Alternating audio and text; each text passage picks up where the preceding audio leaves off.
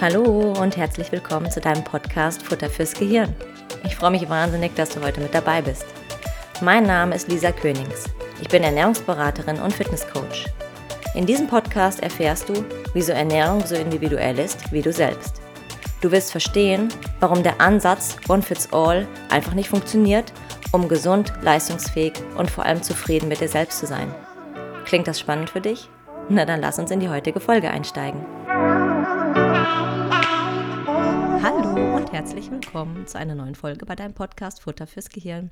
Schön, dass du heute eingeschaltet hast. Auch heute darf ich äh, dich wieder mit einem Interview versorgen. Und zwar habe ich Frau Ulrike Gonder zu Gast. Frau Gonder ist Diplom-Ökotrophologin, Referentin und Buchautorin und hat eine langjährige Expertise mit der ketogenen Ernährung. Und genau darum soll es heute auch gehen. Hallo, Frau Gonder. Ja, hallo Frau Königs, ich freue mich. Ich mich auch. Vielen Dank, dass ich Sie gewinnen konnte. Ähm, gerade zu dem Thema ketogene Ernährung, weil ähm, mir das auch so ein bisschen auch schon die letzten Jahre mich begleitet, habe auch meine persönlichen Erfahrungen gemacht und finde es einfach ganz spannend und glaube, dass da sehr viele Menschen ja von profitieren können oder zumindest auch das mal hören äh, dürfen, worum es da eigentlich geht, wie man das vielleicht richtig äh, macht oder was man auch falsch machen kann und dass wir uns da heute einfach so ein bisschen dazu austauschen. Vielleicht wollen Sie erst mal kurz ein paar Sätze zu sich erzählen, weil nicht jeder Hörer oder Hörerin wird Sie vielleicht kennen. Also erzählen Sie auch gerne mal kurz ja. was zu Ihrem Background. Ja, sehr gerne. Ähm, ja, Ulrike Gonder, Diplom-Ökotrophologin, haben Sie ja schon gesagt. Ich habe in Gießen studiert, damals ja noch Diplomstudien. Hm. Ich sage mal, wir sind eine aussterbende Spezies, ist ja alles schon lang umgestellt worden. Und ich bin, also 87 habe ich schon ein Examen gemacht und war dann bei einer Landwirtschaftskammer, einer Werbeagentur, einem Gesundheitsamt. Also ich bin so ein bisschen getingelt und habe mich aber schon 1994 selbstständig gemacht. Damals kam mein erstes Buch raus, ähm, Brustmahlzeit, krank durch gesunde Ernährung und ähm, mhm dann, das war dann sozusagen das Ende meiner Karriere bei der DGE. Ups. Das war so ein bisschen, ja, genau, also ein bisschen mit Ansage. Dann hat man sich einvernehmlich getrennt und das war für mich der Start in die Selbstständigkeit. Ähm, ja, und das sind ja jetzt dann über 30 Jahre. Ich habe es gar nicht so genau nach, oder 30 Jahre jetzt gar nicht so genau nachgerechnet. Und seither arbeite ich eben freiberuflich. Äh, ich mache Vorträge, ich mache Seminare, ich mache Schulungen. Also ich habe für die Lufthansa gearbeitet. Ich bin bei Zahnärztekammern, Ärztekammern, Apothekerkammern. Aber in erster Linie ähm, habe ich oder schreibe ich auch viel. Also sind mittlerweile 20 Bücher zusammengekommen. Die habe ich natürlich nicht alle alleine gemacht. Ich bin eher so der Erklärbär und, mhm. äh, und für die Theorie zuständig. Und dann, wenn es eben auch Rezepte geben soll, mhm. brauche ich immer noch jemanden, der dann auch die praktische Umsetzung im Auge hat. Das ist nicht so mein, mein Ding. Ich lese gerne Papers und, und äh, versuche sozusagen die wissenschaftlichen Erkenntnisse dann äh, verständlich zu vermitteln. Genau, das wollte ich gerade sagen. Ich habe ja auch schon mehrere ja, Vorträge oder auch Podcasts oder sonstige Dinge von Ihnen gehört und dann halt gerade auch das halt leicht verständlich dann rüberzubringen. Und ähm, ja, Paper sind ja auch immer oder ähm, ja, Artikel oder Studien, um es vielleicht nochmal auch ins einfache Deutsch zu sagen, sind ja manchmal wirklich schwierig zu lesen und auch gar nicht jedermanns Sache. Aber dann, wie kann denn der, der Endkonsument, der Endbürger das dann auch vielleicht für sich umsetzen oder was, was kann er da eigentlich für Schlüsse rausziehen. Genau, genau. und auch, auch für die äh, Kolleginnen und Kollegen, die wie Sie ja viel mehr in der Praxis eben stecken, dann auch dieses Wissen aufzubereiten. Das war mir eigentlich immer so ein Herzensanliegen, weil mhm. natürlich viel geforscht wird und viel publiziert und veröffentlicht wird. Und äh, nur wenn man in der Praxis eben steckt und in der Beratung ist, und ähm, dann findet man ja eigentlich auch gar nicht die Zeit jetzt umfänglich wissenschaftliche Studien zu lesen. Und da habe ich immer so mein, da, da schlägt mein Herz für sozusagen. Ich ich, ich nehme mir dann die Zeit, ich lese das und schreibe dann was drüber oder, oder verwende das für Vorträge. Ähm, und, und die Kollegen bringen es dann zu den Klienten, Patienten, Coaches, je nachdem. Sehr gut, genau. Und genau darüber wollen wir heute dann auch so ein bisschen die ketogene mhm. Ernährung ähm, beleuchten. Das ist ja so unser Schwerpunktthema. Und da ja. muss man vielleicht, wenn wir ganz vorne da einmal einsteigen wollen, ich denke, für viele Zuhörerinnen oder Zuhörer ach, überhaupt nochmal diesen Begriff erklären. Also, mhm. was bedeutet überhaupt ketogene Ernährung? Was verbirgt sich denn dahinter? Genau. Ähm, Ketogen heißt zunächst nur mal, dass Ketone gebildet werden, also eine bestimmte Substanzgruppe im Körper gebildet wird. Das ist äh, ein ganz normaler Vorgang. Und äh, es ist ein Wort, ist schon richtig. Also es gibt natürlich Insiderkreise, die, die kennen das, aber in, in, der Breite ist es nicht bekannt, muss auch nicht. Ähm, denn die ketogene Ernährung, die wurde mal vor über 100 Jahren entwickelt, um epilepsiekranke Kinder zu behandeln. Äh, insofern hat die immer so ein, so ein Nischendasein gehabt. Aber aus verschiedenen Gründen, über die werden wir sicherlich gleich auch noch sprechen, äh, ist sie heute sehr populär, auch berechtigterweise, wie ich finde, ähm, aber eben noch nicht so sehr bekannt. Also bei einer ketogenen Ernährung bildet der Körper diese Ketone und die haben eben verschiedene Vorteile. Das besprechen wir sicher auch gleich. Und die Frage ist so, wie komme ich dahin? Und ähm, also entweder geht das über Fasten, also gar nichts essen. Das heißt, das hat schon immer gegeben, wenn nichts zu essen da war, hat unser Körper diese Ketone gebildet. Und diesen Vorgang, diesen Fastenvorgang kann man quasi nachahmen mit einer Ernährungsform, ähm, in der man dann die Kohlenhydrate sehr deutlich reduziert. Es gibt ja verschiedene Formen der Kohlenhydratreduktion. Das kann man mehr oder weniger streng machen. Und bei der ketogenen Ernährung ist es eben so, dass man maximal 50 Gramm Kohlenhydrate zu sich nimmt am Tag. Also so im Durch, das ist so eine Faustzahl. Mhm. Äh, mal zum Vergleich, äh, die äh, Deutsche Gesellschaft für Ernährung sagt, also mindestens die Hälfte der Kalorien, der äh, äh, Tageskalorien in Form von Kohlenhydraten und dann, das sind dann so 200 bis 300 Gramm, je nachdem, wie viel Kalorien man benötigt. Also da sieht man mal den großen Unterschied. Also eine sehr strenge Form der Kohlenhydratreduktion. Im Gegenzug dazu kann und sollte man auch dann mehr Fett essen. Wie viel mehr, das können wir auch gleich noch besprechen. Das kommt nämlich darauf an, was ich erreichen will. Also, mhm. um es in einem Satz zu sagen, es ist eine streng kohlenhydratreduzierte Ernährungsweise, fettliberal oder fettreich, je nachdem, die sozusagen den Fastenstoffwechsel in großen Teilen nachahmt. Mhm, sehr gut. Ähm, da kann ich Ihnen direkt auch einen kleinen Einschub machen. Ich habe eine Folge auch schon mal zu Fasten aufgenommen oder mhm. Vorteile von Fasten. Also da kann äh, der Zuhörer, die Zuhörerin gerne auch nochmal reinhören ähm, bei Interesse, weil das sich dann auch damit so ein bisschen überschneidet. Mhm. Und der Vorteil hier ist halt, natürlich kann halt Vorteile vom Fasten nutzen oder auch dieses physiologisch Normale, ne, dass unser Körper nie die ganze Zeit eigentlich 24-7 äh, Nahrung zur Verfügung hatte, das einfach imitieren, indem ich halt nicht komplett auf Nahrung verzichte, sondern halt das einfach einfach so umstelle, dass ich ja praktisch fast keine Kohlenhydrate esse und die ganz, ganz äh, stark mhm. runterreguliere. Genau. Genau. Und dann entstehen eben diese Ketone. Ne? Also es mhm. braucht mhm. sozusagen, ähm, es braucht diese starke Kohlenhydratreduktion. Das liegt jetzt nicht daran, dass die Kohlenhydrate so böse sind, aber wenn wir eben größere Mengen essen, ähm, dann schüttet unsere Bauchspeicheldrüse das Hormon Insulin aus. Das ist auch notwendig, weil das eben dafür sorgt, dass die Kohlenhydrate entsprechend äh, verarbeitet oder äh, gespeichert werden.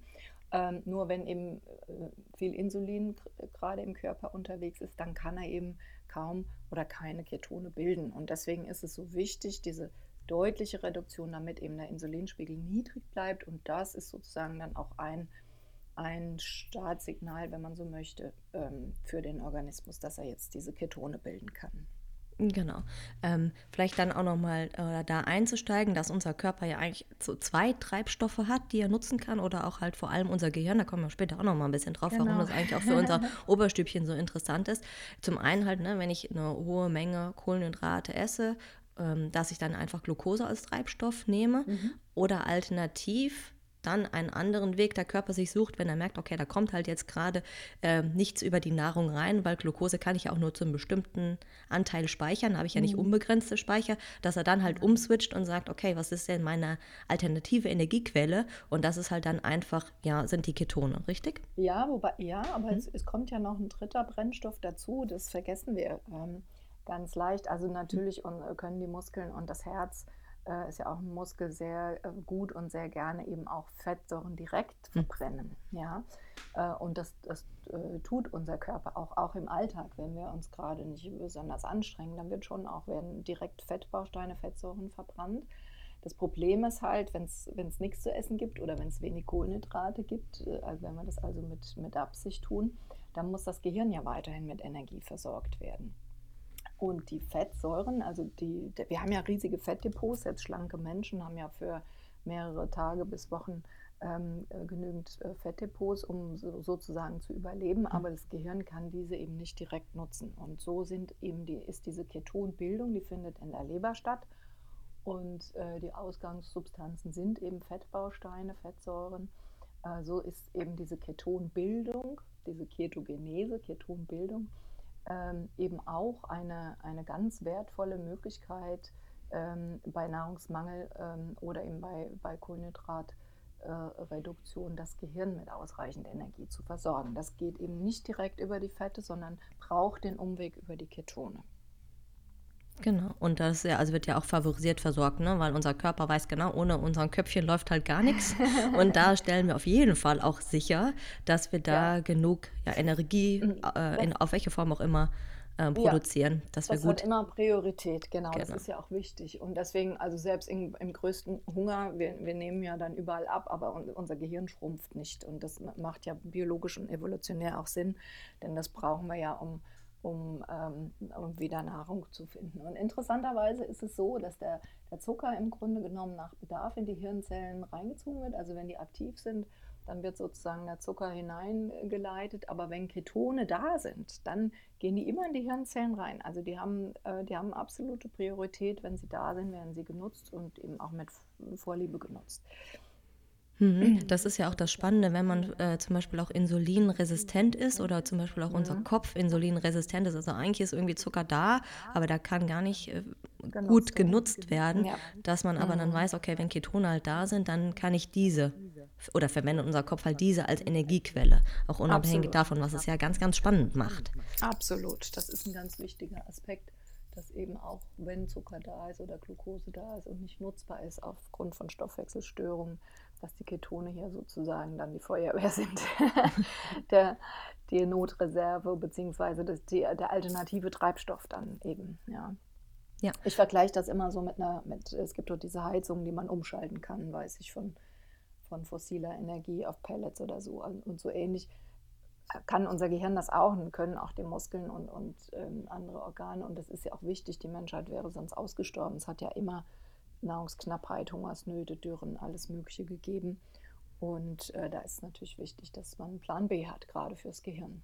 Genau, und der wird halt heutzutage eigentlich ja nur noch sehr selten genutzt, weil wir eigentlich die ganze Zeit irgendwie Snacken essen oder auch an diversen anderen Stellen auch vielleicht mehr Kohlenhydrate empfohlen werden, als wir vielleicht am Ende des Tages ähm, benötigen, genau. sage ich es mal vorsichtig. Das heißt, wir, ja, ja, das ist schon ganz richtig, weil wir verhindern im Grunde genommen mit unseren Ernährungsgewohnheiten und auch äh, manche Empfehlungen verhindern im Grunde genommen, dass Ketone gebildet werden. und es war sicherlich über Jahrhunderttausende so, dass zumindest auch über Nacht, und da können wir nachher äh, auch nochmal in Sachen Hirngesundheit äh, näher drauf eingehen, dass über Nacht ja immer eine Fastenphase war und mindestens zwölf Stunden. Und in dieser Zeit, klar, werden dann auch erstmal noch ein paar Glukosespeicher abgebaut, aber in dieser Zeit werden natürlich auch Ketone gebildet. Das äh, ist einfach ganz normal und ganz physiologisch. Und ähm, diese Ketone haben eben, sind eben nicht nur Energielieferanten, sondern auch Signalstoffe. Die haben verschiedenste Fähigkeiten. Ähm, so, und wenn wir jetzt aber bis, äh, bis in die Nacht noch Erdnussflips und Chips und ich weiß nicht was essen und gleich morgens um halb sieben wieder frühstücken und auch dauernd zwischenrein noch Snacks brauchen, was ja häufiger auch bei einer kohlenhydratreichen Ernährung so ist, weil man leichter wieder Hunger bekommt, dann äh, verhindern wir im Grunde genommen wenigstens die phasenweise Bildung dieser Ketone. Und das ähm, ist eben nicht günstig, weil die ihre Aufgaben haben und weil dieser Wechsel von Fettverbrennung, Ketonbildung und dann wieder Zuckerverbrennung. Ähm, das weiß man heute, das nennt man metabolische Flexibilität, hm. also Stoffwechsel, ja, Flexibilität. Ähm, die trägt nach allem, was wir im Moment äh, wissen, eben auch zum Gesundbleiben bei. Das hält äh, uns, ja, hält auch unseren Stoffwechsel fit und flexibel, also dieses Hin- und Her-Switchen. Ne? Ja, unbedingt. Und das haben ja ganz, ganz viele verlernt, die einfach dann irgendwie nach äh, vier Stunden schon wieder denken, oh, Hilfe, wo ist das nächste Essen? Ich, ich bin unterzuckert, ich habe keine Energiereserven genau. mehr. So, das sind ja sehr, sehr viele, die sich in diesem ja, Gefühl befinden, wo man eigentlich wissen muss, okay, also mit deinem Stoffwechsel stimmt irgendwas nicht, weil faktisch hast du echt ganz, ganz viele Energiereserven da. Du kannst sie halt nur irgendwie gar nicht mehr anzapfen, weil dein Körper dieses Umswitchen gar nicht mehr äh, kennt und dann auch natürlich spezielle Enzyme oder sowas, die man natürlich dann auch dafür braucht, einfach mhm. nicht mehr bildet und sagt, okay, habe ich die letzten Jahre nicht gebraucht, lass uns das mal abstellen, genau. ja. Den Stoffwechselweg kann ich erst, äh, kenne ich gar nicht mehr, müsste ich natürlich erstmal wieder lernen. Absolut. Und das ist äh, vielleicht, also ähm, eine ketogene Ernährung, die hat verschiedenste Auswirkungen. Aber was ich persönlich eben auch am schönsten finde, ist eben, dass genau dieses, äh, ist ja ein, ein mieses Gefühl, um es mal ganz, ganz platt zu sagen, äh, so ich brauche jetzt was und ich bin zitterig und unterzuckert und ich muss unbedingt was essen, das fällt ja quasi weg. Ähm, weil der Körper sowieso schon Fett verbrennt und daraus Ketone macht. Und wenn äh, das kann er ich sage immer, der Leber ist es wurscht, ob das Fett vom Teller oder von der Hüfte kommt. Ähm, dann braucht er eben auch nicht groß umschalten, wenn er in, in Ketogen, wenn man eine ketogene Ernährung macht oder über Nacht jetzt gefastet hat, 12 oder 14 mhm. Stunden, dann ist man sozusagen schon in diesem Stoffwechselmodus und wenn es ein Frühstück gibt, ist wunderbar und wenn es keins gibt, ist es überhaupt nicht schlimm. Also äh, das, man, man kommt in dieses zittrige Unterzuckergefühl eben gar nicht mehr rein und das empfinde ich persönlich als einen sehr großen Vorteil. Ja, ich auch. Also ich habe ähm, ketogene Ernährung im Rahmen von äh, einer Bodybuilding-Vorbereitung auch mal gemacht, mhm. also noch mit harten Training dazu. Mhm. Und dann aber auch sonst auch mal tageweise oder auch für einen längeren Zeitraum, wobei ich das jetzt schon sehr lange nicht mehr gemacht habe. Aber die Effekte sind trotzdem da und ich empfinde das als eine unheimliche Freiheit und genieße das, ja. dass das total okay ist, wenn ich weiß, okay, ich habe jetzt halt nichts zu essen dabei oder du kannst morgens aufstehen und trotzdem einen Vormittag arbeiten oder auch einen Sport machen und erst danach entspannt essen, ohne noch vorher einen vollen Bauch zu haben, weil mein Körper das einfach weiß, wie das geht und das einfach total entspannt und beruhigend ist. So. Genau. Das ist, also das finde ich persönlich einen, fast einen der größten Vorteile. Das ist immer gar nicht so eine Diskussion, da geht es eben immer um Abnehmen und so weiter. Oder vorrangig ums Abnehmen. Mhm. Aber damit tut man der ketogenen Ernährung so ein bisschen Unrecht, denn es ist jetzt nicht nur eine Abnehmdiät, man kann auch mit ketogener Ernährung zunehmen oder gar nichts am Gewicht verändern. Es ist wie bei allen anderen Ernährungsformen auch, dass sie, ähm, je nachdem, wie man sie anwendet und was man erreichen möchte, natürlich in verschiedenen Varianten äh, daherkommt und man kann eben verschiedene Ziele damit verfolgen. Aber ein Ziel ist eben immer, dass in der Leber diese Ketone gebildet werden und, ähm, und die haben eben diese, diese verschiedenen Funktionen. Ich habe ja schon gesagt, die sind Energielieferanten. Ja, haben wir ja gesagt, die können den Zucker wunderbar ersetzen, auch fürs Gehirn bis zu 75 Prozent. Also nicht 100 Prozent, sondern aber ein Großteil. Und, und sie sind aber eben auch Signalstoffe, das heißt, sie haben viele verschiedene andere Wirkungen. Und wenn man eben immer snackt und immer Süßes snackt und immer viel Brot und Nudeln isst, dann kommt man eben nie in den Genuss dieser Substanzen. Mhm. Genau, da können wir ja eigentlich direkt so ein bisschen den Switch machen oder darauf eingehen, okay, was gibt es denn jetzt eigentlich für Vorteile? Warum sollte man das vielleicht einfach mal ausprobieren? Ohne, mhm. also zumindest mal das eine, was wir jetzt genannt hatten, okay, ne, vielleicht dann diese Befreiung von, ich muss unbedingt was essen. Oder sie hatten auch schon das Stichwort Abnehmen genannt, dass man sagt, okay, das ist vielleicht auch in, in, als eine Diätform im klassischen Sinne bekannt, wobei ich finde, dass es eigentlich wirklich diese Ernährungsform oder was für Vorteile die eigentlich hat, äh, ja, ziemlich unter den Scheffel stellt oder gar nicht so wichtig genau. ist. Ja und es auch gar nicht primär zum Abnehmen jetzt dienen sollte, sondern da gibt es ja noch ganz andere äh, Dinge im gesamten Lebensstil, die da wichtig sind. Aber natürlich, okay, abnehmen könnte ich theoretisch schon damit oder ist mhm. natürlich auch eine Möglichkeit, aber gibt ja noch viele weitere ähm, Vorteile. Vielleicht können wir da mal ähm, drauf eingehen. Wir haben ja schon mhm. einiges angeschnitten. Genau. Also ich sagte ja eingangs schon, dass die ketogene Ernährung im Grunde entwickelt wurde, um epilepsiekranken Kindern zu helfen. Und da äh, sieht man ja schon, dass sie eine Wirkung aufs Gehirn hat. Also man wusste schon sehr lange oder hat beobachtet, dass bei Epilepsiepatienten, zum Beispiel bei Mönchen, während der Fastenzeit ging es denen besser. So, und als das entwickelt wurde, 1921, gab es noch keine Medikamente gegen Epilepsie. Jetzt kann man gerade Kinder natürlich nicht ewig lange fasten lassen. Mhm. Und so hat man sich eben damals daran gemacht, zu gucken, was passiert denn da im Stoffwechsel und können wir das irgendwie sozusagen imitieren, dass die Kinder essen können. äh, trotzdem weniger oder keine Anfälle mehr haben. Also es ist eine wirklich frappierende Wirkung äh, beschrieben, nicht bei allen, aber doch bei einem sehr großen Teil der Patientinnen und Patienten. Und so ist eben die ketogene Ernährung entstanden. Diese Form für die Epilepsie ist extrem streng. Das braucht also keiner auch heute mehr machen. Aber ich erzähle das auch nochmal deswegen, weil man hier sieht, da geht es natürlich nicht ums Abnehmen. Die Kinder sollen ja wachsen, die sollen ja zunehmen und mhm. wachsen und sollen sich gesund entwickeln. Also nur auch nochmal, um, um die Wurzeln zu zeigen, denn die, die äh, Publicity, die die ketogene Ernährung so im Moment ähm, auch in der Yellow Press erfährt, da geht es in erster Linie ums Abnehmen. Und ja, man kann damit abnehmen. Viele kennen vielleicht noch oder erinnern sich an die Atkins-Diät. Mhm die ja damals auch für, in den 70er Jahren für Furore gesorgt hat. Und die Atkins-Diät ist zumindest in, in den ersten 14 Tagen, äh, so wie sie damals entwickelt wurde, eine ketogene Ernährung. Nachher wird es auch gelockert, aber am Anfang ist sie eben auch eine ketogene Ernährung. Und so, was hat, was hat das jetzt für Auswirkungen? Also in erster Linie, wenn ich weniger Kohlenhydrate esse, sinkt mein Blutzucker, aber bleibt natürlich im normalen Bereich, sonst wäre das ja fatal. fatal brauche weniger Insulin. Ähm, das bedeutet eine erleichterte Fettverbrennung. Wir haben ja schon besprochen, dass wir die Fettverbrennung brauchen, weil in diesem äh, Stoffwechselweg dann auch die Ketone entstehen.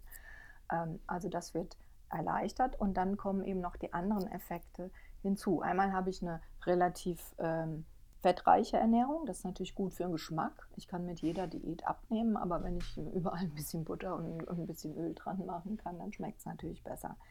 Außerdem wissen wir, dass Ketone selbst, also die Stoffe, die dabei in der Leber entstehen, auch im Gehirn die Sättigung, das Sättigungsgefühl unterstützen. Also man hat eine bessere Sättigung.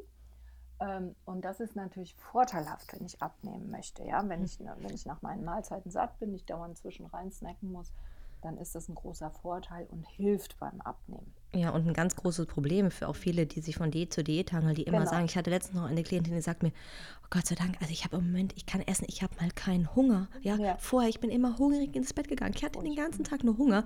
Denkst du dir auch so, oh Gott, ja, das ist genau. ja auch nicht das, was man haben möchte. Ne, und das äh, schrecklich. ja auch. Ja. ja. das zermürbt einen ja und, und dann ist man ja auch eher geneigt hinzuschmeißen. Und das berichten eben auch sehr, sehr viele Menschen, die mit Low Carb oder dann eben mit also Kohlenhydrat reduziert oder dann in der strengen Form mit einer ketogenen Ernährung das Abnehmen starten zumindest, dass sie eben satt sind. Es schmeckt gut, weil eben Fett drin ist. Ähm, sie sind satt und ich meine, was wollen wir denn eigentlich mehr? Ja, wir haben wohlschmeckende Mahlzeiten, die gut sättigen das, ist doch, äh, das ist doch super zum Abnehmen. Ja? Natürlich muss man auch hier aufpassen, da gibt es viele Vorurteile, so nach dem Motto, du kannst so viel Speck und Eier und Käse essen und nimmst trotzdem ab. Das ist natürlich Quatsch. Ähm, auch die ketogene Ernährung kann die physikalischen Gesetze nicht aushebeln. Äh, also wenn ich nur Nüsse und fetten Käse esse, dann wird es mit dem Abnehmen schwierig. Ähm, da sind eben auch viele Missverständnisse unterwegs. Aber nochmal zurück zu den Vorteilen. Also ich kann damit abnehmen. Ich kann damit aber, ich kann die ketogene Ernährung aber auch so gestalten, dass ich mein Gewicht halte oder sogar zunehme. Da ist dann sogar manchmal der sehr gut sättigende Effekt ein Problem. Also mhm. ich denke jetzt zum Beispiel an Krebspatienten, die sollen ja nicht abnehmen, zumindest nicht die Magermasse verlieren, die Muskelmasse. Und wenn ich dann eine Ernährung habe, die mich relativ gut sättigt und ich sollte aber eigentlich ein bisschen mehr essen, da muss man dann eben auch wieder gucken, wie macht man das, ob man dann vielleicht doch wieder mit Snacks, aber eben mit keto geeigneten Snacks arbeitet. Hm. Also äh, bei Krebspatienten ähm, wird sie eingesetzt, nicht, sie ist nicht in den Leitlinien drin, aber äh, wir wissen ja, dass bei vielen Tumorerkrankungen auch die Zellen des Körpers insulinresistent sind. Sie hatten ja vorhin schon das Stichwort genannt. Ähm, das heißt, die, die gesunden Körperzellen können eigentlich gar nicht so gut Glucose, den Traubenzucker, nutzen. Sie können aber sehr gut Fette nutzen oder eben auch Ketone nutzen. Und bei, den, bei sehr vielen Tumorzellen ist es so, dass sie das nicht können. Ja? Die wollen hm. ganz viel Zucker haben, ähm, können aber jetzt Ketone kaum nutzen. Also die allermeisten Krebszellen haben gar nicht das Enzym, um die Ketone aufzuspalten. Das heißt, wir haben hier, wir haben keine Wunderdiät, die Krebs heilen kann. Ich wollte es gerade sagen, das muss man ja, nochmal explizit ganz wichtig. Äh, ja, sagen. man darf auch dem Patienten nicht zu viel versprechen, mhm. aber wir haben eine Ernährungsform, die, ich sag mal so, die gesunden Körperanteile gut nährt und dem Tumor das Leben schwer macht. Mhm, also um es mal mit aller Vorsicht und mit allem Respekt zu sagen, ich äh, bin da immer sehr zurückhaltend, weil äh, Krebserkrankungen natürlich äh, ein einschneidendes äh, Ereignis sind und ich finde, man darf da auch nicht zu viel versprechen, aber wir haben da doch eine, eine Möglichkeit eben, ich sag mal so, die ähm, ja, äh, eine Supportivmaßnahme, also eine unterstützende Maßnahme zu den anderen mhm. Therapieoptionen. Wenn man das möchte, es muss nicht äh, jeder machen. Und wenn ich mich mit einer Ernährung noch stresse, hat es auch keinen Wert. Ja? Aber wenn ich sage, das interessiert mich, ich probiere das und, es tut, und ich probiere es aus und es tut mir gut, ich habe mehr Energie. Ähm, es gibt Hinweise, dass es weniger Fatigue gibt, also dieses furchtbare Müdigkeitssyndrom. Ähm, es gibt Hinweise, dass Chemo- und Strahlentherapie besser vertragen werden, entweder durch Fasten oder ketogene ja. Ernährung. Und ähm, das sind vielleicht Strohhalme, aber ich glaube, als Krebspatientin und Krebspatient ist man froh, um all die Strohhalme und ähm, ich kenne durchaus Patienten, denen es äh, äh, sehr viel gebracht hat. Ja. Mhm. Aber nochmal, wir können hier keine Wunder versprechen und ähm, wir können auch noch nicht sagen, man sollte es unbedingt machen. Aber wer Interesse hat, das auszuprobieren, wenn nichts dagegen spricht, kann man das, also wenn medizinisch nichts dagegen spricht, kann man das machen. So, jetzt haben wir schon gesagt, Insulinresistenz. Ähm, beim, beim Krebs ist das, äh, kann das ein Thema sein. Sie selbst haben auch schon das Gehirn angesprochen. Auch da kann es ein Thema sein, äh, auch die Insulinresistenz des Gehirns. Und da können die Ketone dann eben hilfreich sein. Da sind wir dann auch bei der Demenzprophylaxe. Aber bei Insulinresistenz müssen wir natürlich auch an den Diabetes denken. Mhm, genau. Ja, äh, zunächst mal den Typ 2 Diabetes, also den früher als Altersdiabetes bezeichnete Zuckerkrankheit. Ähm, und da haben wir mittlerweile auch sehr schöne Studienergebnisse, wo man sieht, wenn die Patienten gut begleitet werden, dass sie also auch diese Ernährungsumstellung schaffen und das auch gut durchhalten. Das ist nicht für jeden so leicht, aber manche tun sich ganz leicht, andere brauchen eben Begleitung. Es ist ja sozusagen unser, unsere Essgewohnheiten so ein bisschen auf den Kopf gestellt. Aber wenn die Umstellung gelingt und die Patienten gut begleitet sind, äh, dann kann man eben auch einen Typ-2-Diabetes in Remission bringen. Auch hier dürfen wir nicht von Heilung sprechen, denn wenn man wieder sich anders ernährt, kommt er wieder. Ähm, aber es gibt doch äh, sehr vielversprechende Ergebnisse, äh, wo man sehen kann, dass eben der Stoffwechsel sich so weit normalisiert unter dieser Ernährungsform, dass, ähm, dass der Diabetes nicht mehr erkennbar ist. Und ähm, das, das, sind zum Beispiel Studien in den USA gemacht worden, nicht nur, aber dort ähm, wenn man dann sieht äh, in Interviews, wie, wie, wie, berührt die Patienten sind, da, wir müssen uns auch vorstellen, in den USA muss man ja vieles selber bezahlen und wenn die dann kein Insulin mehr brauchen und eben auch äh, allein die Aussicht, dass sie jetzt nicht eine Erkrankung haben, die ihr Leben lang fortschreitet, sondern dass sie selber was tun können, um dem ganzen Einhalt zu gebieten. Ähm, das sind sehr bewegende Bilder, die man da zum Teil sieht. Also auch hier ist die ketogene Ernährung vielversprechend und hat gute Ergebnisse gezeigt und im Moment wird sehr viel geforscht. Ähm, man kann sagen, überall da, wo Insulinresistenz ähm, eine Rolle spielt, äh, mir fällt dann noch das polizistische Ovar-Syndrom ein, also mhm. äh, ne, bei Frauen, wo die, wo die Eierstöcke dann eben viele Zysten haben, wo auch der Hormonstoffwechsel äh, durcheinander ist. Auch da hat sich mittlerweile schon gezeigt, dass die ketogene Ernährung hilfreich sein kann, dass sie die Hormone wieder in Ordnung bringt. Äh, dass natürlich die Insulinresistenz zurückgeht, dass auch Gewicht verloren kann. In dem Fall wollen wir das ja. Die, da sind sehr viele oder wollen Ja, bei Diabetes ja auch. Ne? Das geht ja oftmals dann zusammen ein. Ja. ja. Genau. Und äh, witzigerweise auch, ich sage jetzt mal witzigerweise, es ist ja intuitiv, würde man das gar nicht annehmen, aber auch bei der nicht-alkoholischen Fettlebererkrankung, wo man ja so erstmal denkt, naja, wenn die Leber verfettet ist, muss ich Fett sparen. Ja. Aber nein, auch da kann eine fettbetonte ketogene Ernährung wirklich hilfreich sein, weil sie dabei hilft, die Leber zu entfetten und zwar relativ zügig. Ja, da muss man, glaube ich, ja. Und da, da mhm. fehlt noch sehr viel Aufklärungsarbeit, weil genau nämlich das ist, also ich habe, ich weiß nicht, ich möchte abnehmen oder mhm. ich habe eine mhm. Fettleber und man hört halt nur, okay, Fett, Fett, Fett, alles klar, ja. Hilfe. Also Fett ist das Letzte, was ich halt essen sollte, weil das ist genau. ja halt so doch noch sehr häufig böse. Ne? Und das ist das, es halt nur mal eben ja so. Das ist ein bisschen auch das Problem. Ich bin ja sehr begeistert von unserer deutschen Sprache, die ja sehr vielfältig und sehr genau sein kann. Aber für das Fett haben wir eben nur das eine Wort mhm. und das ist nicht so gut, das Fett auf dem Teller. Ähm, und wir wissen ja, da gibt es ja auch sehr große Unterschiede in der Qualität und das Körperfett, auch da ähm, ist ja auch nicht alles böse. Wir brauchen ja gewisse Fettdepots und wir haben das braune Fett, das uns in der Kälte helfen kann und, und die Organe müssen auch in Fettpölzerchen eingebettet werden. Ähm, das, es gibt ja auch wichtige Fettpölzerchen, aber wir haben eben nur dieses eine Wort und es ist immer negativ konnotiert. Mhm. Und das ist eigentlich sehr schade. Ja, okay, ja, das sind schon also wirklich ähm, ja, vielversprechende Vorteile, auch ganz unterschiedlich. Und dass wir aber vielleicht noch einen kurz ausführen, wir haben es schon angesprochen, aber halt auch Gehirngesundheit. Ne? Ja. Also wissen, Diabetes Typ 2 ist halt einfach auf dem Vormarsch erkannt oder unerkannt, ne? nicht alkoholische ja. Fettleber auch, aber auch solche Dinge wie halt Demenz und Alzheimer als teilweise ja manchmal auch Diabetes Typ 3 bezeichnet oder so auch immer, ist ja auch fortschreitend noch und nöcher, einfach weil wir älter werden oder halt auch durch den Lebensstil oder Empfehlungen, die halt einfach äh, vorliegen, dass es halt gar nicht mehr so richtig äh, passt oder dass natürlich auch eine vielleicht stark Kohlenhydrate betonte Ernährung das vielleicht auch gegebenenfalls fördern kann, genau. ne? mal vorsichtig. Absolut. Absolut. Aber auch da, das ist so das Schlimmste, was ich mir halt vorstelle. Ne? Also, dass man sich mhm. irgendwann nicht mehr erinnern kann, dass man nicht mehr selbstständig ist und dass man halt weiß, okay, ich habe da halt tatsächlich auch einen äh, ernährungstherapeutischen Ansatzpunkt ja, oder einen Lebensstilansatzpunkt, da kommen wir auch später vielleicht nochmal zu, der mich davor schützen kann oder der meinen Kopf einfach fit hält und das auch noch über Jahre oder Jahrzehnte. Absolut. Und das, da kulminiert quasi alles. Ähm, natürlich gibt es auch verschiedene Demenzformen. Sie haben Alzheimer schon genannt. Das ist die häufigste, wo eben äh, zunächst im, im, Hippocampus da, wo auch, ähm, äh, ja, wo auch Gedächtnis gebildet wird, mhm. Kurzzeitgedächtnis und so weiter. Ähm, dann auch Strukturen äh, kaputt gehen. Unser Gehirn kann sich sehr lange helfen und, und, ähm, und äh, Defekte oder nicht so gut funktionierende Teile unterstützen.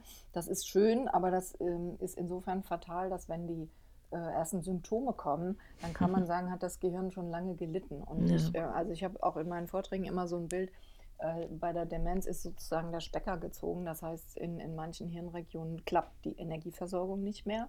Aus verschiedensten Gründen. Das können Entzündungen sein, das können natürlich auch Krankheitserreger sein. Ähm, aber Sie haben es auch schon gesagt, die Insulinresistenz, also es ist ganz viel Zucker da, aber die Zellen können ihn aus den verschiedensten Gründen nicht mehr verwerten. Und wenn man sich vorstellt, dass unser Energie ist ja wie ein Riesencomputer, der ganz viel Energie benötigt, also es macht gewichtsmäßig nur 2% unseres Körpergewichts aus, verbraucht aber ein Fünftel, also 20% mhm. mindestens unserer, unserer äh, Grundumsatzenergie, also das, was wir auch in Ruhe verbrauchen. Das heißt, da ist ist es extrem wichtig, dass eine kontinuierliche Energieversorgung da ist.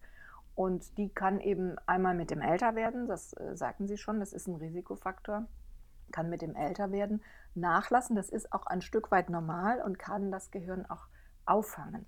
Aber eben verschiedene Lebensstilfaktoren und dadurch, dass wir älter werden, haben natürlich dann auch mehr Leute einen Diabetes oder eben auch einen Bluthochdruck, ein ganz, ganz wichtiger Risikofaktor, der ja wiederum dann auch viel mit, mit Übergewicht und so zusammenhängt. Also im, im Gehirn sozusagen, im Oberstübchen kulminiert das. Die Zivilisationskrankheiten sind alle mehr oder weniger Risikofaktoren auch für verschiedene dementielle Erkrankungen. Da können auch die Gefäße kaputt äh, gehen, dann haben wir eine vaskuläre, also eine gefäßbedingte mhm. Demenz ja. oder wir haben eben die Alzheimer-Demenz, wo die dann in diesem Hippocampus ähm, beginnt. Und lange Zeit hieß es ja, das ist noch gar nicht so lange her, hieß es, auch da kann man nichts machen. Es gab nur ganz wenige Medikamente, die aber eben eigentlich im Krankheitsverlauf nicht viel getan haben. Und mittlerweile sind aber Millionen, Hunderte von Millionen in den Sand gesetzt worden für irgendwelche Medikamente, die diese, äh, ja, die diese Plaques, die sich dann im Gehirn bilden können, abbauen. Und ich mich erinnert das immer so ein bisschen, dass man ja auch sagt, ja, Herzinfarkt, ne, da sind Plaques, also mhm. Ablagerungen in den Gefäßen, da ist Cholesterin drin, also muss man das Cholesterin ja. bekämpfen. Das ja. ist natürlich kurzsichtig, ja. Da, wo es brennt, stehen auch Feuerwehrautos, aber keiner käme auf die Idee zu sagen, die Feuerwehrautos sind jetzt schuld am Brand. Und äh, so wird aber dann leider in diesen Zusammenhängen oft, ähm, oft agiert. Und das hat alles zu nichts gebracht. Also man hat all diese Abermillionen versenkt und hat nie gescheite Medikamente gefunden. Aber in den letzten Jahren haben wir eben gesehen, dass Lebensstilfaktoren, dass die Ernährung und eben auch insbesondere die Ketone, also die bei der ketogenen Ernährung oder beim Fasten entstehen, hier extrem hilfreich sein können. Ja, also einmal natürlich äh, auch eine, eine, gewisse, die körperliche Aktivität, also eine gewisse Fitness sich zu erhalten, ein halbwegs normales Körpergewicht sich zu erhalten. Natürlich auch sein Gehirn zu benutzen, das spielt alles eine Rolle und das muss nicht nur Kreuzverdrehsel sein. Soziale Interaktionen, also der ganze bunte Strauß dessen, was uns ja fröhlich und gesund hält, äh, gilt auch für das Gehirn. Ich, ich sage immer, auch das Gehirn ist Teil des Körpers. Äh, die Wissenschaft hat festgestellt, auch das Gehirn gehört zum Körper und es braucht natürlich auch Nahrung. Ja. Und wie gesagt, weil es ständig viel äh, Energie braucht, deswegen ist es hier so wichtig. Und da haben die Ketone eben eine besondere Rolle, haben wir ja schon gesagt. Sie können den Zucker ersetzen und sie sind sogar besser als der Zucker. Wir wissen, dass sie jetzt wieder im Vergleich sauberer verbrennen. Sie sind mhm. ein sauberer äh, Brennstoff. Es entstehen weniger freie Radikale. Dann fördern sie die Durchblutung im Gehirn, was natürlich gerade bei älteren Menschen oder wer vielleicht schon mal einen Schlägler hatte oder äh, schon andere Probleme hat, extrem wichtig ist oder wo die Gefäße verkalken. Die Ketone können super noch Energie liefern, auch wenn die Sauerstoffversorgung nicht mehr so gut ist, also bei Durchblutungsstörungen und äh, oder eben auch bei einem Schlaganfall. Mhm. Sie wirken entzündungshemmend. Das ist ein extrem wichtiger ähm, Mechanismus, der bei vielerlei Zivilisationskrankheiten eine, eine, günstige Rolle spielt, aber eben auch im Gehirn. Wenn da Entzündungen sind, wenn äh, Neuroinflammation heißt das, also Entzündung hm. im, im, Nervensystem, ähm, dann äh, kommt natürlich alles Mögliche durcheinander. Dann werden eben das, wird das Immunsystem aktiviert und, ähm, und dann wird eben auch noch mal mehr Energie verbraucht und es entstehen mehr, ich sag mal, Abfallstoffe oder äh, wie immer man das nennen möchte. Und hier können die Ketone auch entgegenwirken, indem sie eben überschießende Entzündungen dämpfen. Sie wirken beruhigend aufs Gehirn, das wissen wir eben aus der Epilepsieforschung, ähm, indem der anregende ähm, Wirkstoff Glutamat in den beruhigenden ähm, Wirkstoff GABA äh, leichter umgebaut wird. Also sie greifen an ganz vielen Stellen als Signalstoffe auch ein und wirken sich günstig auf die Hirngesundheit, auf die Hirnfunktion aus und können so gerade prophylaktisch oder zu Beginn äh, einer Erkrankung eine große Hilfe sein. Mittlerweile gibt es auch schon ähm, erste, naja, was heißt erste Berichte? Es gibt mittlerweile schon von ähm, über weit über 100 Patienten, äh, die so ein intensives Programm durchgemacht haben, von Professor Bredesen in den USA und auch verschiedene Ärzte hier in Deutschland äh, wenden das an.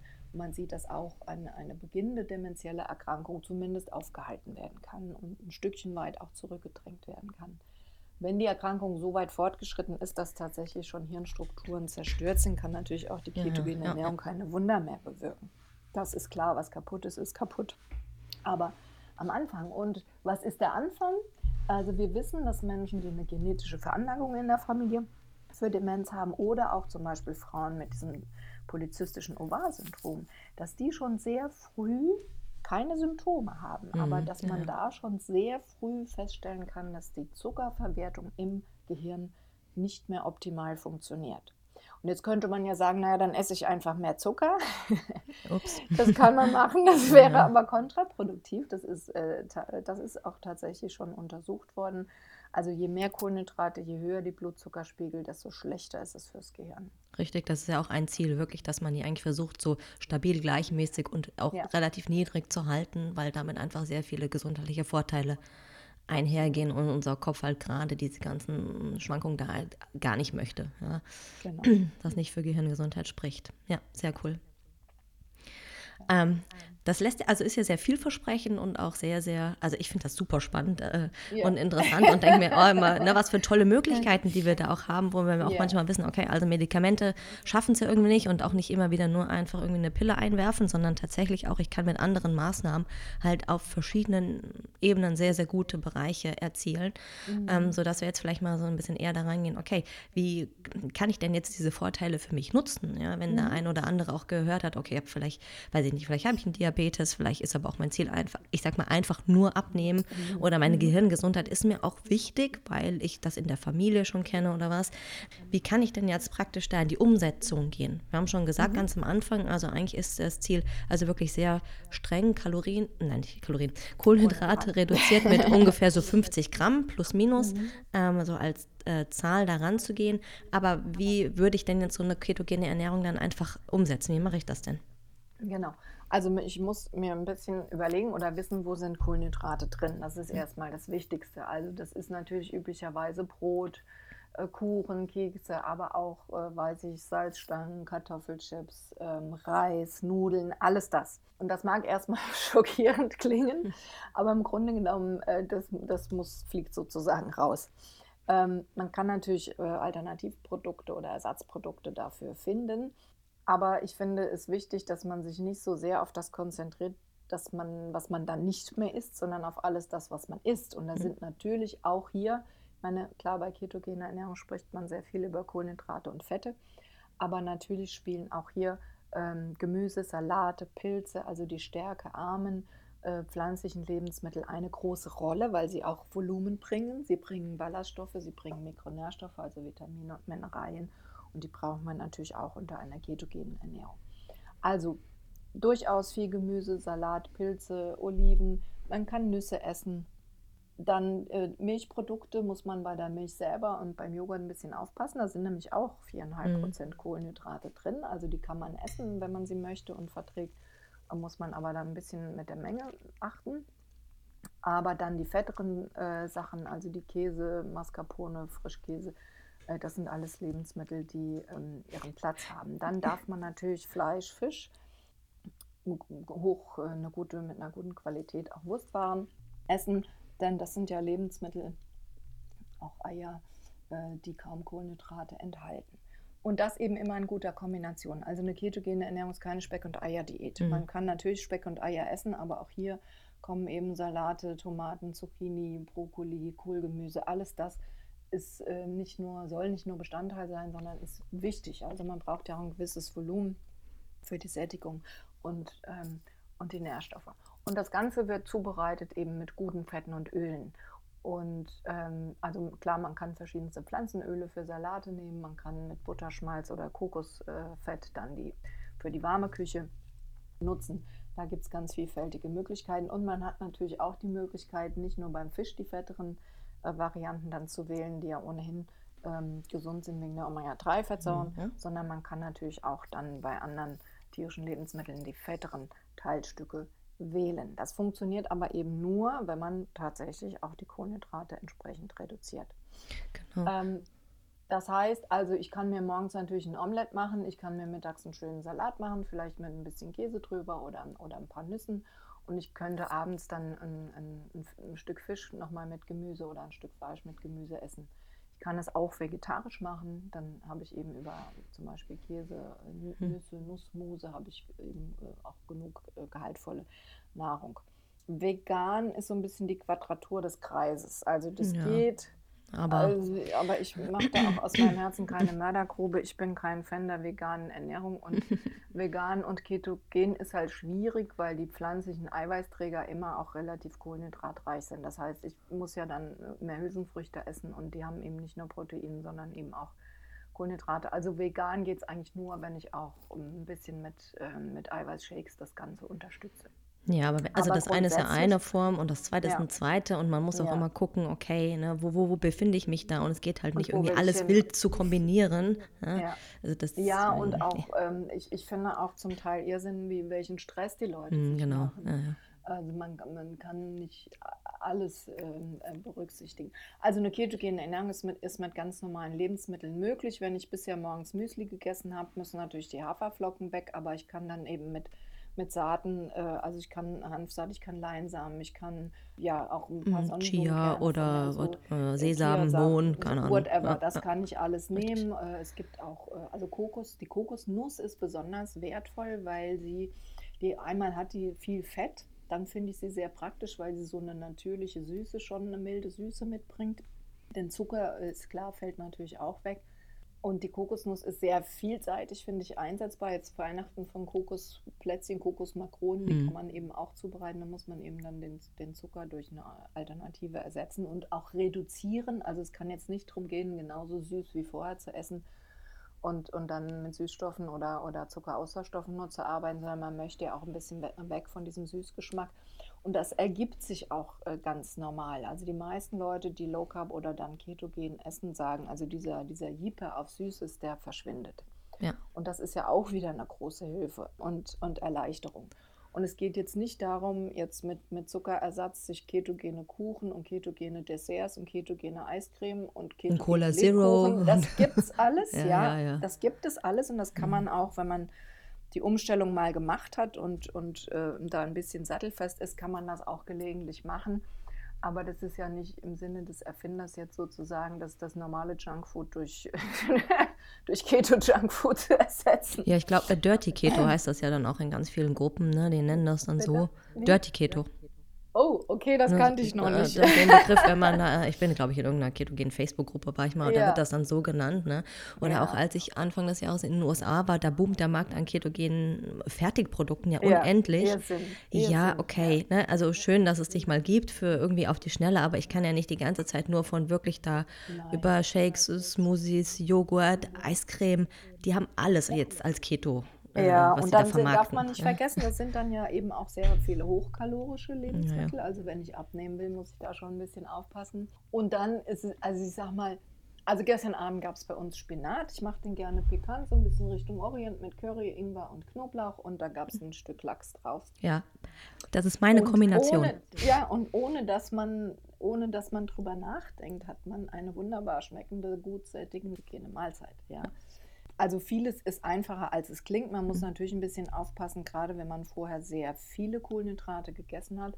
Da empfehle ich eigentlich auch, sich ein bisschen einzuschleichen. Wenn ich dann von mhm, heute genau. auf morgen umstelle, dann kann es wirklich sein, man nennt es Keto-Flu, Keto-Grippe. Mhm. Dann hat man so Durchhänger und ein bisschen Kopfweh und fühlt sich nicht gut. Das muss nicht sein, kann aber sein und das kann man eben vermeiden, indem man sich ähm, einschleicht. Also mal erst bei, vielleicht nur beim Abendbrot das Brot weglässt und dafür eben mehr Gemüse isst. Ähm, und, ähm, und dann sozusagen Mahlzeit für Mahlzeit durchgeht, dann äh, hat der Körper auch die Chance, so die Enzyme, die Werkzeuge, die Richtig. er jetzt braucht für die Ketonbildung und für die Ketonnutzung, das kann er im Prinzip, aber wie Sie vorhin schon sagten, wenn er das nie gebraucht hat, dann baut er das natürlich weitgehend ab. Dann hat er eben auch die Chance, das wieder allmählich aufzubauen. Und dann ist die Umstellung nicht so hart. Aber das ist auch ein bisschen Typsache. Es gibt Leute, die sagen, okay, ich mache das jetzt und ab morgen geht's los. Ja. ja. dann muss man sagen, okay, es kann, es kann, muss nicht sein, dass es zwei Tage Kopfweh gibt. Wichtig ist dann sehr viel zu trinken und auch vor allen Dingen nicht am Salz zu sparen, weil der Körper am Anfang seine Kohlenhydratspeicher aufbraucht und damit geht Wasser verloren. Mit dem Wasser gehen immer auch Salze verloren. Also man muss gerade zu Anfang gucken, dass man nicht, äh, nicht salzarm isst. Äh, und, und, da empfehlen wir dann auch immer eine, eine Brühe, eine Fleischbrühe oder eine Gemüsebrühe, äh, um eben die Mineralien und die Flüssigkeit gut aufzufüllen. Und dann klappt das in der Regel ganz gut. Und wenn man das öfter macht, dann ist auch, wird die Umstellung auch immer leichter. Also das ist vielleicht am Anfang ein bisschen schwierig, aber das kann man machen. Und wenn man dann ein bisschen sattelfest ist und das ausprobiert hat und sagt, okay, das gefällt mir, dann kann man auch gucken, es gibt mittlerweile wunderbare Rezepte, wie man auch Brote nachbauen kann, eben mhm. kohlenhydratarm. Es gibt wunderbare Eis. Mein Favorite in einem unserer Bücher ist, ist die Mousse au Chocolat. Aber wie gesagt, auch, die sollen dann auch bei Keto nicht die Grundnahrungsmittel werden, sondern das sind die i-Tüpfelchen. Und da gibt es mittlerweile schöne Sachen. Ähm, man muss dann immer ein bisschen gucken mit der Süße, wie viel brauche ich überhaupt noch und was schmeckt mir. Aber da hat man wirklich sehr, sehr viele Möglichkeiten und das meiste ist auch schnell gemacht. Also da ist es eher entscheidend, dass man seine Vorräte zu Hause aufstockt, dass man die, die Verführer, die kohlenhydratreichen Verführer halt rausschmeißt und gut, ähm, ja, eben fettreiche, kohlenhydratarme Sachen im Kühlschrank und im, im Schrank hat und eben gute Öle und Nüsse und, und was man eben alles ähm, braucht. Und dann ist es relativ gut. Und man kann mit Mandelmehl auch sehr schön backen. Ja, Mandelmehl, ganz unterschiedliche, die man auch mischen kann ist trotzdem ja. noch bei seinen äh, unter ja. 50 Gramm.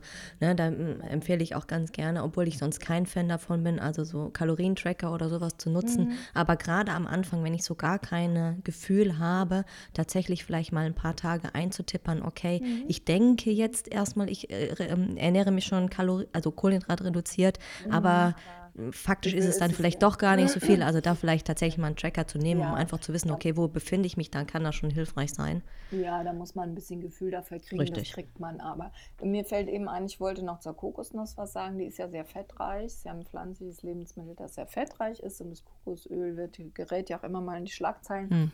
Es hat einen riesengroßen Vorteil. Es, es befördert, also alle Fette fördern die Ketonbildung, weil Ketone aus Fetten gemacht werden. Aber das Kokosöl kann das besonders gut. Und deswegen kann es eben auch die Ketonbildung unterstützen. Und ich sagte ja schon, die milde Süße der Kokos, äh, auch des Kokosöls, aber auch der Kokosflocken und so weiter tragen eben auch dazu bei, so ein bisschen Süße zu haben. Das ist übrigens auch fürs Müsli wunderbar morgens, wenn ich keine Haferflocken mehr habe und dann ein paar Kokosflocken noch rein. Ähm, also Kokosprodukte sind hier sehr wertvoll, weil sie die Ketonbildung besonders gut anschubsen, sage ich mal.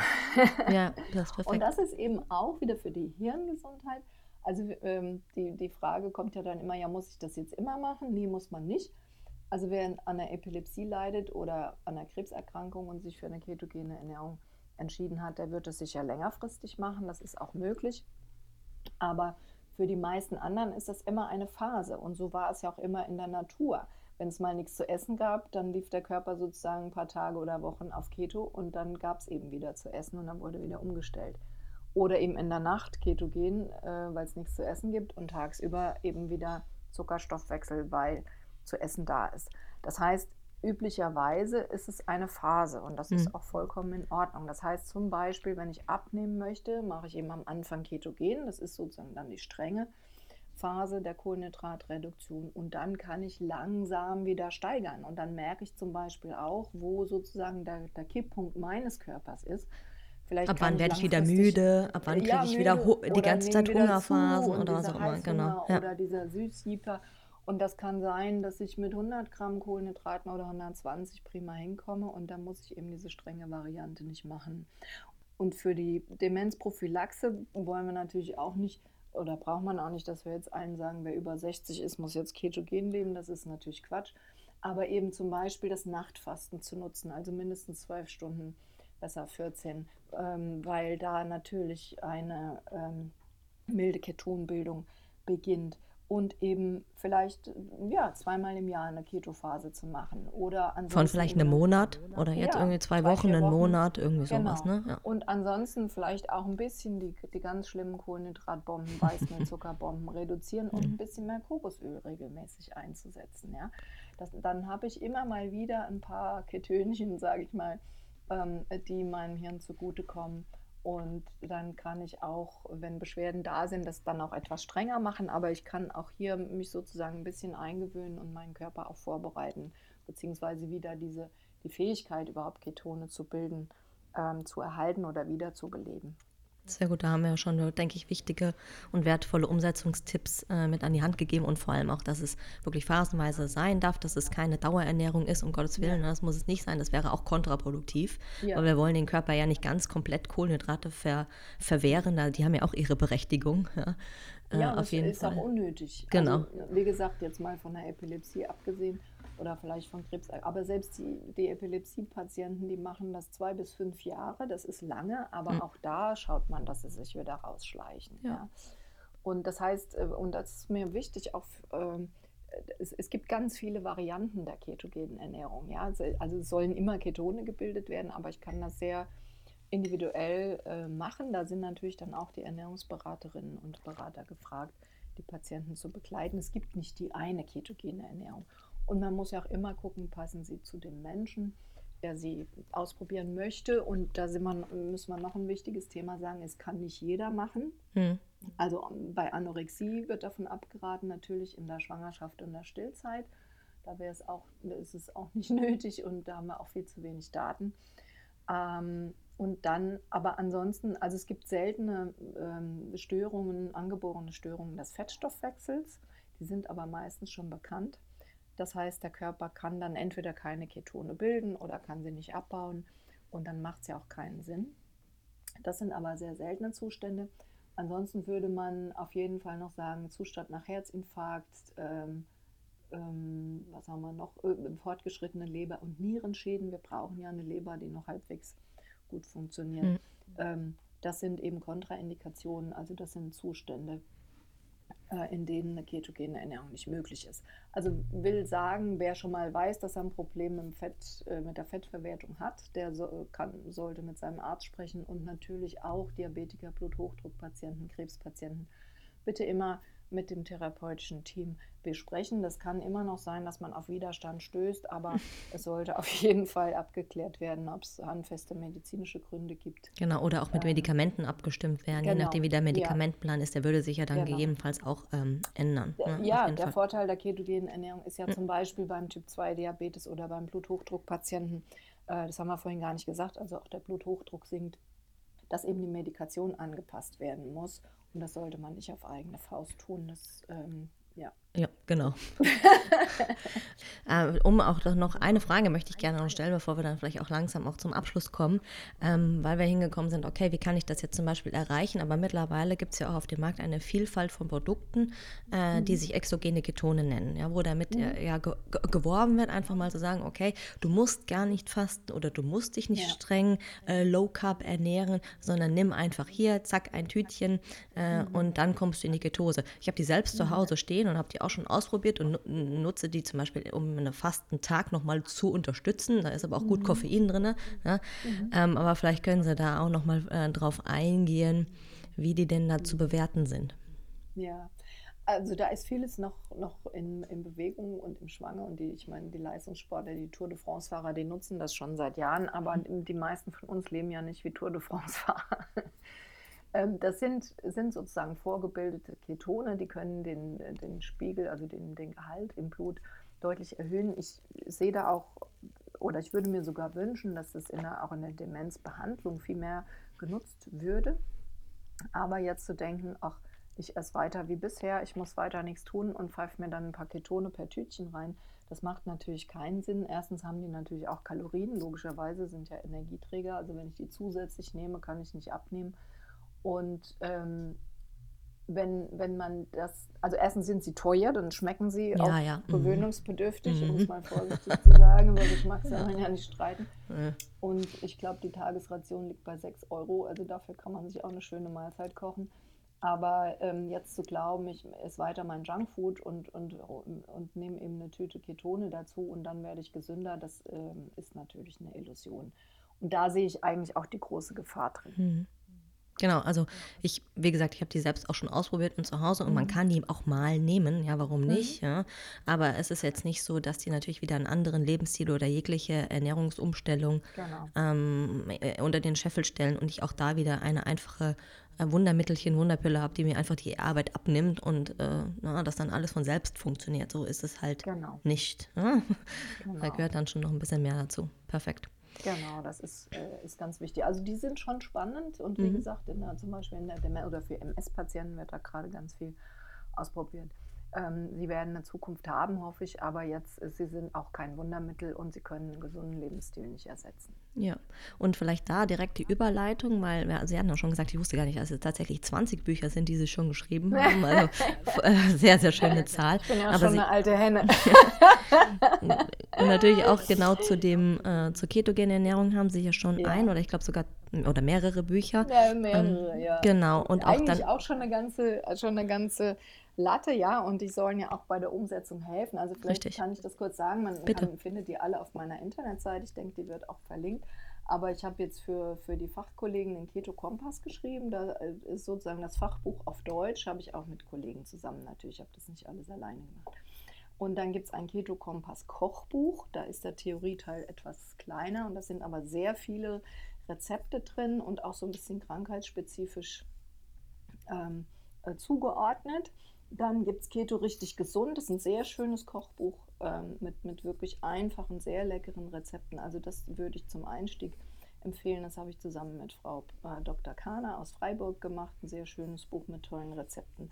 Und was die Gehirngesundheit angeht, da habe ich im Grunde das, was wir besprochen haben, etwas ausführlicher schon ähm, vor ein paar Jahren zusammengeschrieben, ist aber immer noch aktuell mit dem Dr. Peter Heilmeier. Das Buch heißt Essen, nicht vergessen. Mhm. Äh, da sind sozusagen die theoretischen Grundlagen, aber auch gut verständlich aufbereitet und da sind eben auch, ja, da sind jetzt keine großartigen Rezepte drin, aber da sind natürlich auch Tipps zur Umsetzung, welche Lebensmittel sind geeignet, welche nicht. Da ist das Kokosöl ausführlich besprochen.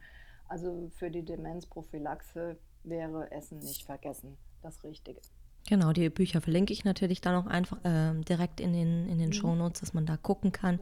Keto Kompass habe ich selber zu Hause, also schon ein dickerer Schmöker, ne, mit aber sehr viel ja, Hintergrundwissen. Das, ja, das glaube ich.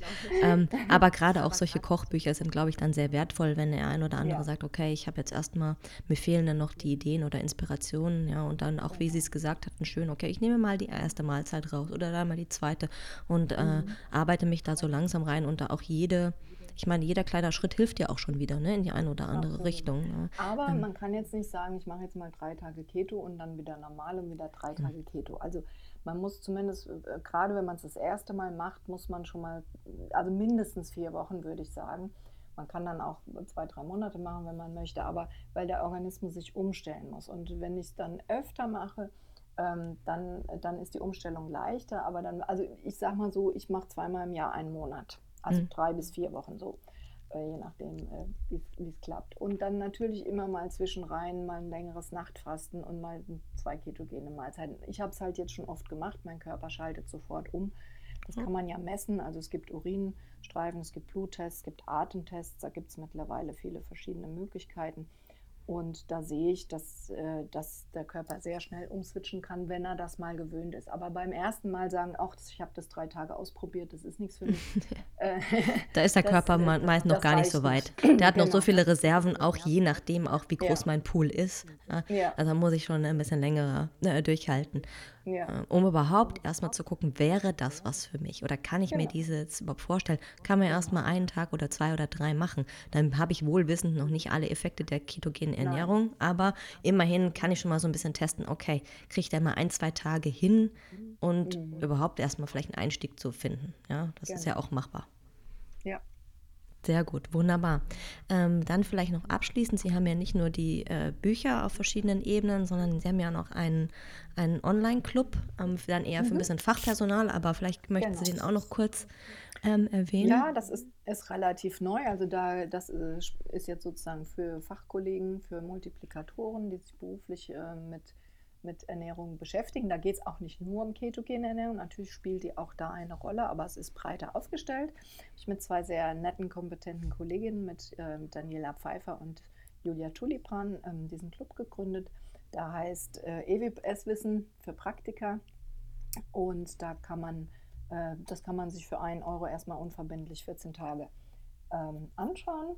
Und ansonsten gibt es dann Monats- und Jahresabos, wo wir eben für die Kolleginnen und Kollegen, die in der Praxis sind, eben Studien aufarbeiten oder Infografiken zur Weitergabe an die Patienten ähm, ausarbeiten, sodass äh, quasi die, die tägliche praktische Arbeit erleichtert wird. Ja, das hört sich spannend an, muss ich mir auch eigentlich mal angucken, weil ich schaffe es auch nicht immer, äh, tatsächlich ganze genau. Studien zu lesen. Man liest vielleicht mal den Abstract oder auch das, ja, äh, das mhm. Ergebnis, aber dann äh, beschränkt sich auch meistens die Zeit da ja auch tatsächlich schon genau. Äh, drauf, ne, dass man da up-to-date bleibt. Perfekt. Absolut.